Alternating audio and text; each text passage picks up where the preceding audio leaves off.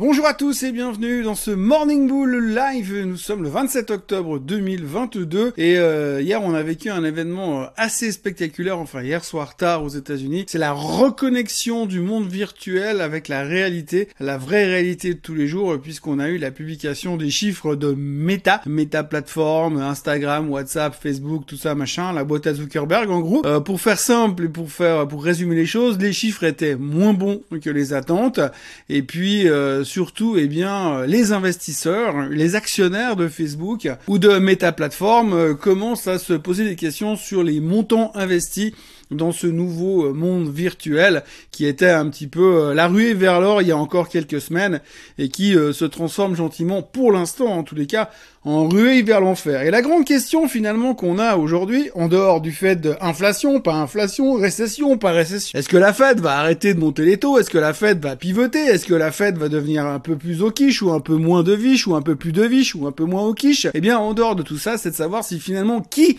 a raison aujourd'hui. Est-ce que ce sont les entrepreneurs de ces nouvelles technologies comme Google, comme euh, Facebook et qui sont un peu euh, les, créateurs de valeur de ces dernières années? Et est-ce que ça va vraiment continuer dans la bonne direction ou est-ce que tout simplement aujourd'hui c'est Wall Street qui aurait raison puisque la comptabilité euh, c'est l'avenir de l'homme probablement?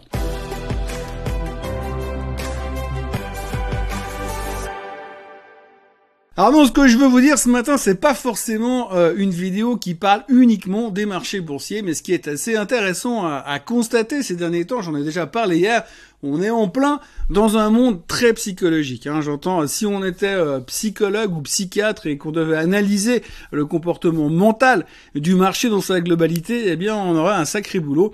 Et je pense qu'on aurait un client unique pour les 25 prochaines années. Mais ce qu'il faut retenir dans tout ça aujourd'hui, c'est qu'on est vraiment dans une zone très particulière puisque finalement, quand vous regardez ce qui se passe aujourd'hui au niveau de l'économie, de la macro et de toute la thématique d'inflation, on sait qu'on doit monter les taux pour freiner l'inflation, vous connaissez l'histoire, blablabla, mais si on parle uniquement de ça, eh bien, on arrive à un stade maintenant où on voit clairement, et on l'a vu cette semaine avec les chiffres économiques, que tout est en train de ralentir. Et si tout ralentit, eh bien c'est positif. Les gens sont emballés. En tout cas, quand je dis les gens, je parle des investisseurs, je parle du marché.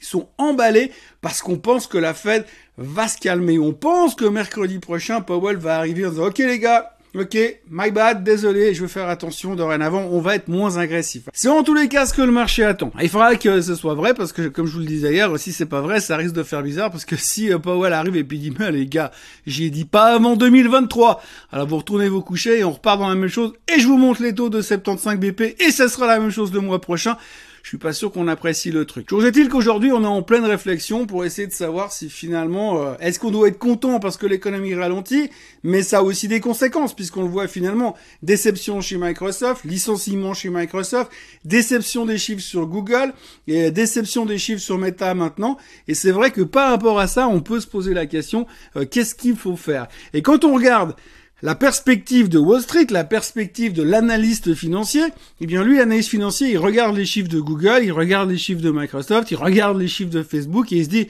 waouh, Dieu les mecs qui claquent. Alors d'habitude, quand les entreprises réinvestissent et continuent de développer, on trouve ça plutôt constructif. Mais on trouve ça plutôt constructif dans un marché qui monte, dans un marché bullish, dans un marché qui où tout va bien, où finalement il y a qu'à acheter bas et vendre haut. Alors qu'aujourd'hui dans un marché qui baisse et que tout le monde est en train est en mode on réduit la voilure et puis on se planque, on se met en PLS et puis on essaie de faire la méditation pour pas trop gaspiller d'énergie eh bien, on est un petit peu choqué et ça ne plaît pas finalement que des boîtes comme Google ou comme Facebook continuent à claquer du pognon en investissant ou alors en engageant du monde, puisque Google a dit qu'ils allaient faire attention à engager moins de monde.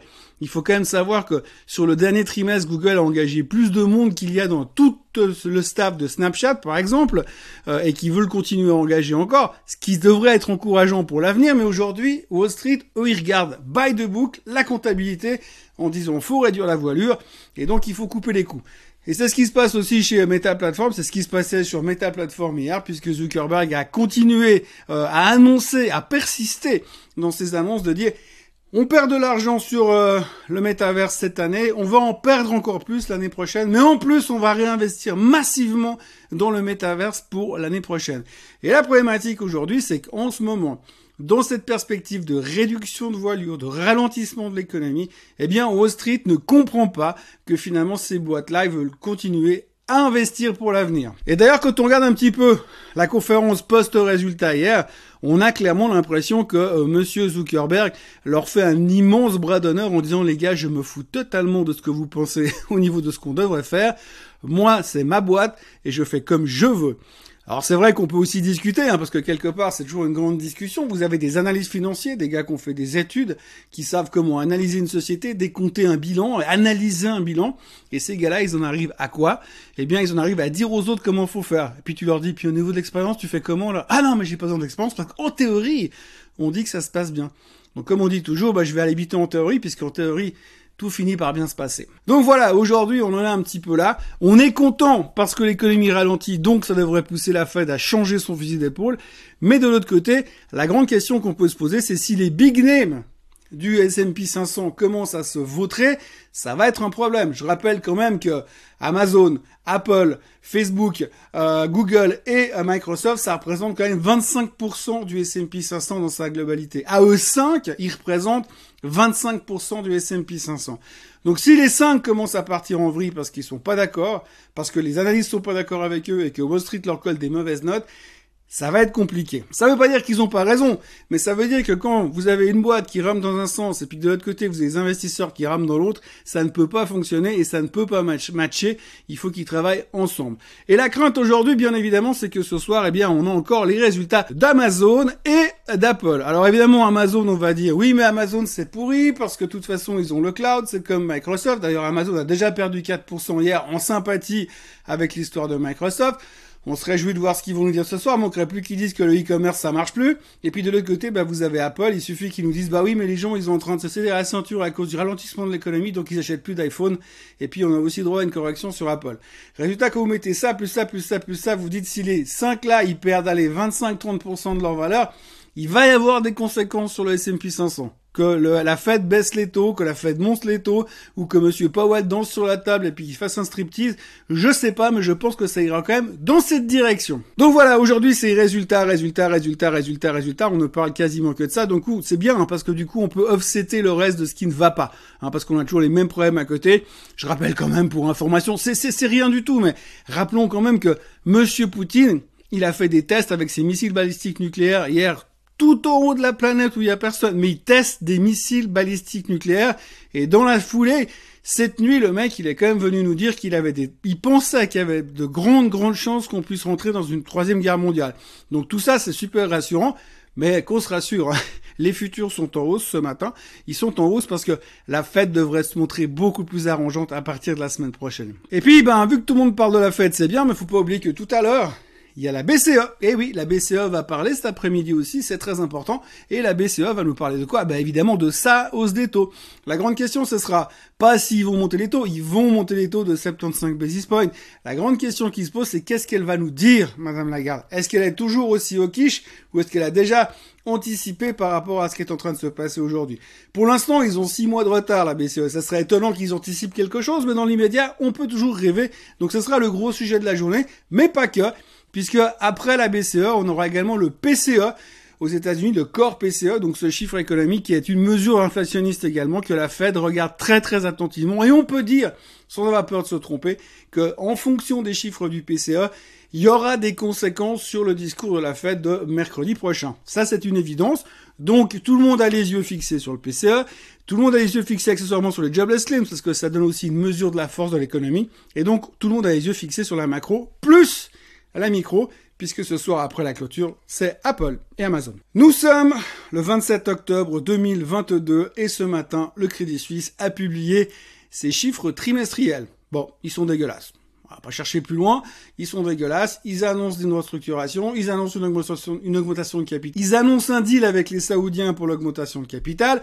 Bref, euh, ça vient de sortir, j'ai pas encore tout le temps eu le temps de tout décortiquer, donc je vais décortiquer tout ça. Et puis je vais vous faire un bilan complet sur ce qui s'est passé sur le Crédit Suisse demain dans le Swiss Bliss, parce que c'est quand même là que ça devrait se passer normalement. Donc on fait le point demain sur le Crédit Suisse à ce moment-là. Mais enfin, pour l'instant, les chiffres sont pas bons, c'est une surprise pour personne. On verra comment ça va ouvrir euh, dans une heure. Mais pour l'instant, eh bien évidemment, c'est mauvais, c'est le xème trimestre où c'est mauvais, donc on va pas non plus tirer sur l'ambulance. Mais on en reparle en détail demain. Et puis petit point sur l'inflation pour terminer euh, le sujet de la journée. L'inflation, il y a un truc qui est assez intéressant, c'est que tout le monde parle de l'inflation, tout le monde parle du fait que la Fed euh, va devoir changer euh, son fusil d'épaule prochainement. Mais regardez quand même que le pétrole est en train de repartir. Il a pris 3 dollars en quelques heures. donc ça repart gentiment au niveau du pétrole. Et j'ai pas besoin de vous expliquer que si le pétrole repart à la hausse, il y a tout le monde qui va revenir nous dire qu'on va aller chercher beaucoup plus haut. bref, donc c'est aussi inflationniste. On va noter aussi que le patron euh, de Goldman Sachs est venu dire que selon lui, on était au bord de la récession. Et euh, d'ailleurs, on a GDP tout à l'heure aux États-Unis, on verra ce que ça donne. Mais pour lui, on est au bord de la récession aux États-Unis et les taux vont monter au-dessus de 4,5% sur les Fed Funds. On a également euh, l'inversion de la courbe des rendements. Vous vous souvenez de ça? On en a déjà parlé. Il y a quelques mois en arrière, on parlait de l'inversion de la courbe sur les rendements entre le 10 ans et le 2 ans. Donc quand vous avez le rendement du 10 ans qui passe en dessous du rendement de la courbe plus courte, eh bien c'est mauvais, c'est un signe de récession. Ça n'a pas marché la dernière fois, mais il faut savoir que quand le 10 ans et le 2 ans se croisent, normalement, il y a une probabilité d'arriver en récession, mais entre, entre, je crois, entre 6 et 64 mois. 64 mois, je vous laisse faire le calcul pour voir combien d'années ça fait. Mais donc c'est une probabilité de récession dans les 6 à 64 prochains mois. Maintenant, c'est une autre qui est arrivée, donc c'est 10 ans et 3 mois. Donc ça se raccourcit. Hein. Donc 3 mois qui est passé brièvement hier en dessus des rendements du 10 ans. Et donc ça, ça veut dire aussi que la récession est proche. Ça tombe bien parce qu'Halloween, c'est la semaine prochaine. Voilà, j'aimerais vous parler euh, d'un marché qui monte, j'aimerais vous parler d'un marché qui n'arrête plus de gagner des pourcentages chaque jour, d'un marché qui ne baisse plus et d'un marché euh, où les boules euh, se promènent en liberté un peu partout dans les champs. Mais pour l'instant, on n'en est pas tout à fait là, c'est un petit peu plus compliqué que ça. la photo économique n'est pas géniale, mais pour l'instant, il semblerait qu'on a l'air de s'en satisfaire. Les futurs sont en hausse, l'Asie est hésitante. On attend bien évidemment la BCE tout à l'heure et Apple et Amazon ce soir. Comme ça, on aura au moins des trucs à se dire demain matin comme tous les jours. D'ici là, je vous encourage à vous abonner à la chaîne Suisse Côte en français. N'oubliez pas d'activer la cloche pour recevoir les, les, updates chaque fois qu'il y a une vidéo qui sort. Et puis, euh, n'oubliez pas de liker cette vidéo. Puis je vous rappelle qu'on est à 24 000, bientôt 700 followers, plus que 300 et puis je pourrai enfin avoir une euh, coupe de cheveux digne euh, d'un banquier d'affaires. Voilà, je vous souhaite une excellente journée et je me réjouis déjà de vous retrouver demain matin pour un nouveau Morning Bull Live et bien évidemment pour un Swiss Bliss spécial Crédit Suisse, ou presque. Allez, à demain. Bye bye